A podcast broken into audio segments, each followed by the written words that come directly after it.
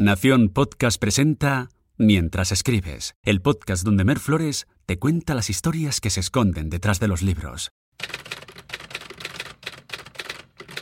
A veces se crea toda una leyenda en torno a la vida de algunos escritores y escritoras. En parte esto se debe a que los conocemos más por sus obras que por sí mismos, y mezclamos algunos datos de sus textos con un par de detalles selectos de su biografía.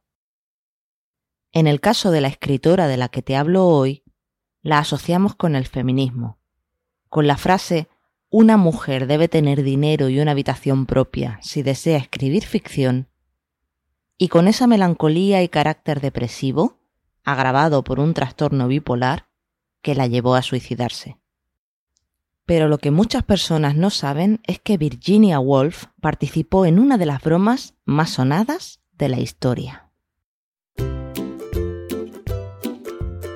Estás escuchando Mientras escribes, un podcast para escritoras de ficción donde encontrarás consejos, anécdotas y muchos datos curiosos de todo lo que rodea a la creación literaria. Aquello que sucede mientras los escritores escriben. Soy Mer Flores, doctora en filología, y quiero acompañarte en tu viaje para descubrir y disfrutar tu voz narrativa.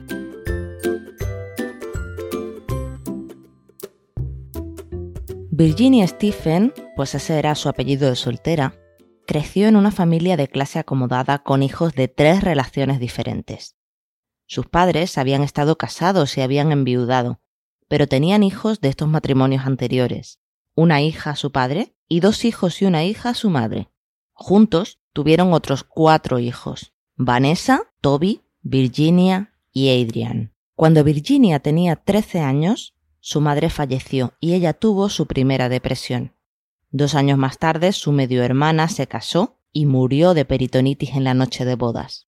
Ocho años después, fue su padre quien murió de cáncer, y Virginia volvió a tener un ataque nervioso. Hoy, algunos expertos afirman que no solo fueron esas muertes lo que trastornó a Virginia, sino sobre todo los repetidos abusos sexuales de sus hermanastros a Virginia y a su hermana Vanessa. En todo caso, tras su segundo ataque nervioso, sus hermanos decidieron vender la casa familiar en el número 22 de Hyde Park Gate y compraron una casa en el número 46 de Gordon Square en Bloomsbury. Y allí se trasladaron los cuatro hermanos Stephen, y ese cambio de dirección marcó la historia de los cuatro.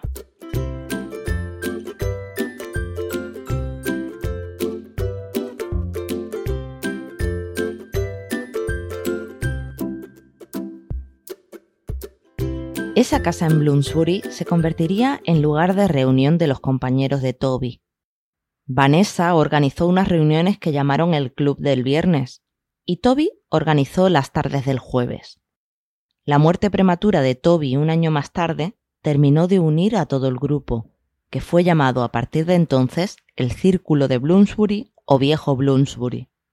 El grupo tenía intereses en común, la literatura, la estética, la crítica social, la economía, el feminismo, el pacifismo y la libertad sexual. El círculo de Bloomsbury tenía 10 miembros originales. Clive Bell, crítico de arte, Vanessa Stephen, hermana de Virginia y pintora posimpresionista que se casaría con Clive Bell, Adrian Stephen, psicoanalista, E. M. Forster, escritor de ficción, Roger Fry, crítico de arte y pintor posimpresionista, John Maynard Keynes, economista, Duncan Grant, pintor posimpresionista, Desmond McCarthy, crítico literario, Lytton Scratchy, biógrafo, Leonard Wolf, ensayista y escritor de no ficción y futuro esposo de Virginia, y por último, Virginia Stephen, escritora de ficción y ensayista. Además de estos miembros originales, otros miembros de la élite cultural de la época se relacionaron con el círculo de Bloomsbury, y hoy vamos a destacar a uno de ellos, Horas de Bear Cole.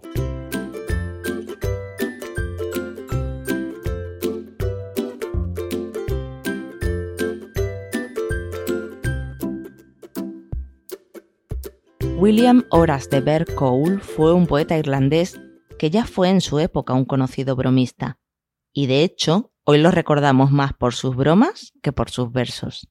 Estudió en la Universidad de Cambridge, donde conoció a Toby Stephen y otros compañeros del círculo de Bloomsbury. Por su aspecto, con cabello y bigote muy rizados, fue confundido con frecuencia con el entonces primer ministro británico Ramsay MacDonald, y aprovechó este parecido en muchas ocasiones para escandalizar al público. En 1905, en su época universitaria, organizó una broma bastante sonada. El sultán de Zanzíbar se encontraba en Londres, y Bert Cole y Adrian Stephen, junto con otros amigos, se disfrazaron del sultán y su séquito para realizar una visita oficial a su propia facultad. No fue esta la única broma de Bert Cole. Organizó diferentes troleos, si me permites la palabra. En su luna de miel en Italia, en 1919, una noche cubrió toda la plaza de San Marco en Venecia de estiércol de caballo. Una vez organizó una gran cena y los invitados descubrieron que lo que todos ellos tenían en común era que en su apellido se incluía la palabra bottom, es decir, trasero.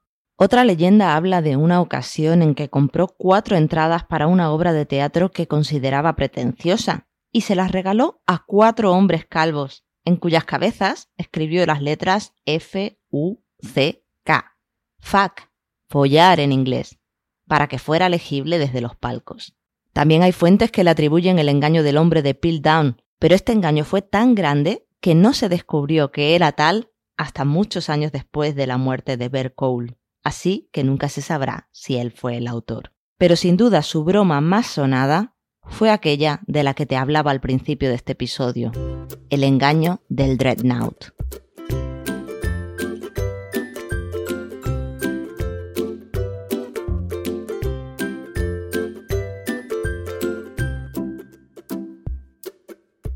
Sucedió en 1910, en plena época eduardiana. La sociedad era bastante conservadora. Horas de ver Cole y otros cinco integrantes del círculo de Bloomsbury pusieron en ridículo a la Armada Británica. La broma se elaboró por horas de ver Cole, Guy Ridley, Anthony Buxton, Adrian Stephen y unos días antes se unieron Duncan Grant y Virginia Stephen. Cole planeó repetir la broma del sultán de Zanzíbar, que había sido muy celebrada, pero esta vez tenía un objetivo mucho más ambicioso, el buque insignia de la Royal Navy, el HMS Dreadnought, la joya de la Marina Británica, y el primer acorazado a vapor con lanzatorpedos que había batido recientemente el récord de velocidad. Ese barco era el orgullo de la Royal Navy, y otras armadas estaban intentando emularlo y en el círculo de Bloomsbury, declaradamente anticolonialista, la mera posibilidad de que la broma tuviera éxito ya causaba alborozo.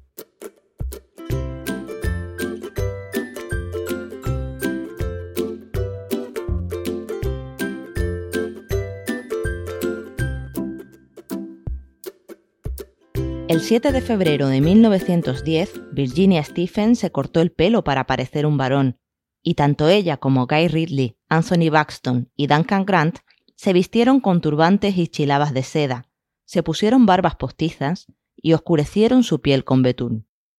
Horas de ver Cole no se disfrazó, pues él haría el papel de representante de la Foreign Office, que acompañaba a los visitantes. Y Adrian Stephen tampoco se disfrazó, pues él iba a interpretar a Herr Kaufmann, un alemán que ejercería de intérprete. Los disfraces quedaron magníficos, y así vestidos se presentaron en la estación de Paddington y dio comienzo la broma.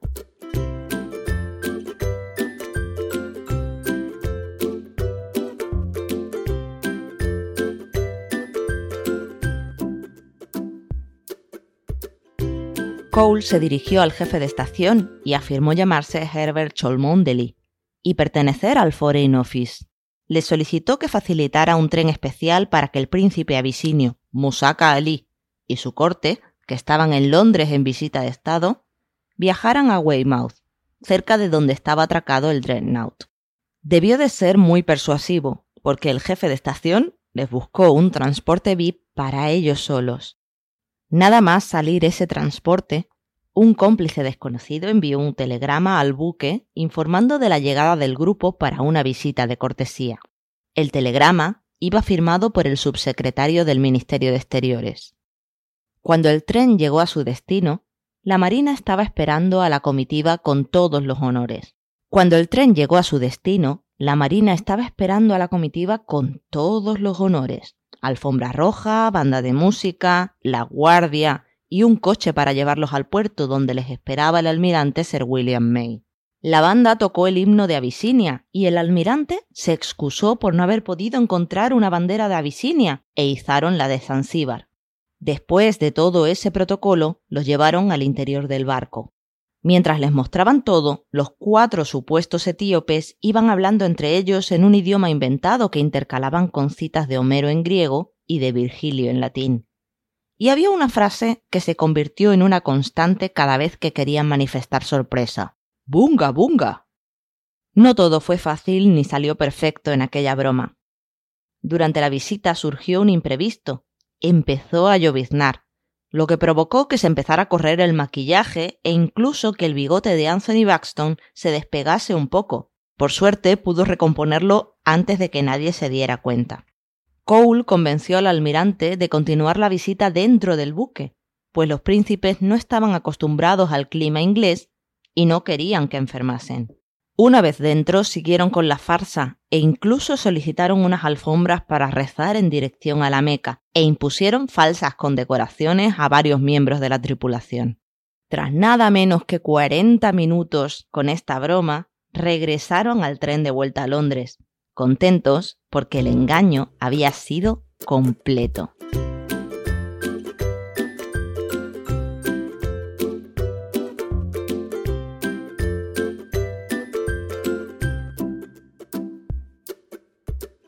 Al día siguiente, Horas de ver Cole envió al Daily Mirror un relato detallado de todo lo sucedido junto con una foto del cortejo. A los pocos días, casi todos los diarios británicos habían publicado la noticia. La Royal Navy se convirtió en el blanco de burlas de todo el país, y el gobierno se vio en un aprieto y fue acosado por la oposición. La Marina, humillada, solicitó que se arrestara a los responsables, pero en todo esto el único delito que se había cometido era el de la falsificación de la firma del subsecretario del Foreign Office, y se desconoce quién envió aquel telegrama.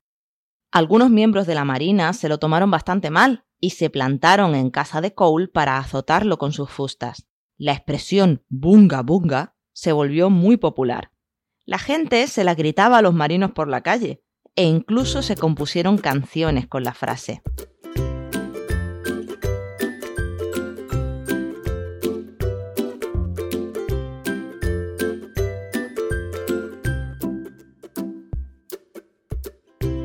Cinco años más tarde, el buque Dreadnought protagonizó una enorme hazaña, embistiendo y hundiendo a un submarino alemán. Se recibieron cientos de telegramas de felicitación, entre ellos uno muy curioso. Estaba sin firmar y el único texto decía Bunga Bunga. En 1924, tres años después de que el buque fuera desguazado y vendido como chatarra, el auténtico príncipe de Etiopía visitó Gran Bretaña y se llevó dos grandes sorpresas. Una, que por todas partes los niños ingleses les perseguían y señalaban gritando ¡Bunga, bunga! Y la otra, que su petición de hacer una visita a las instalaciones de la Royal Navy fue amablemente rechazada.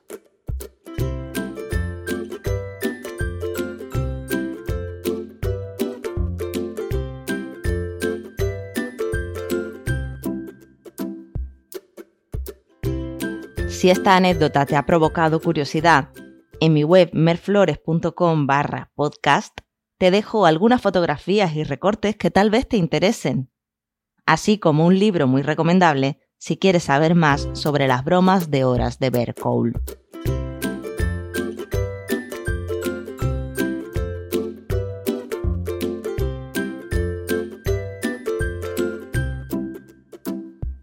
En el próximo episodio hablaremos de adicciones, pero antes quiero invitarte a echarle un vistazo a mi nueva guía gratuita, Storytelling, donde encontrar anécdotas e historias. La tienes disponible en merflores.com.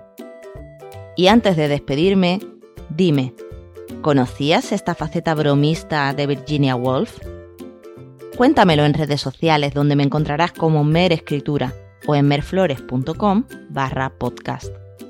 Hasta entonces, que la musa te acompañe.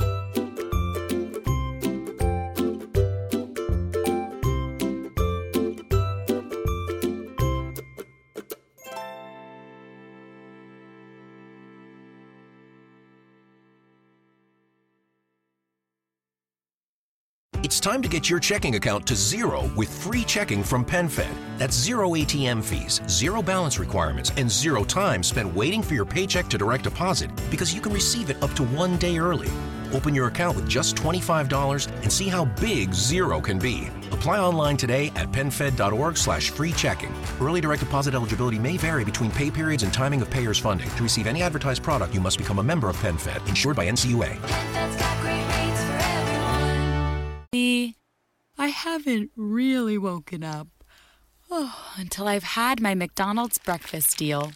And I know this is true because before breakfast, I put my phone in the refrigerator and couldn't find the keys that were already in my hand.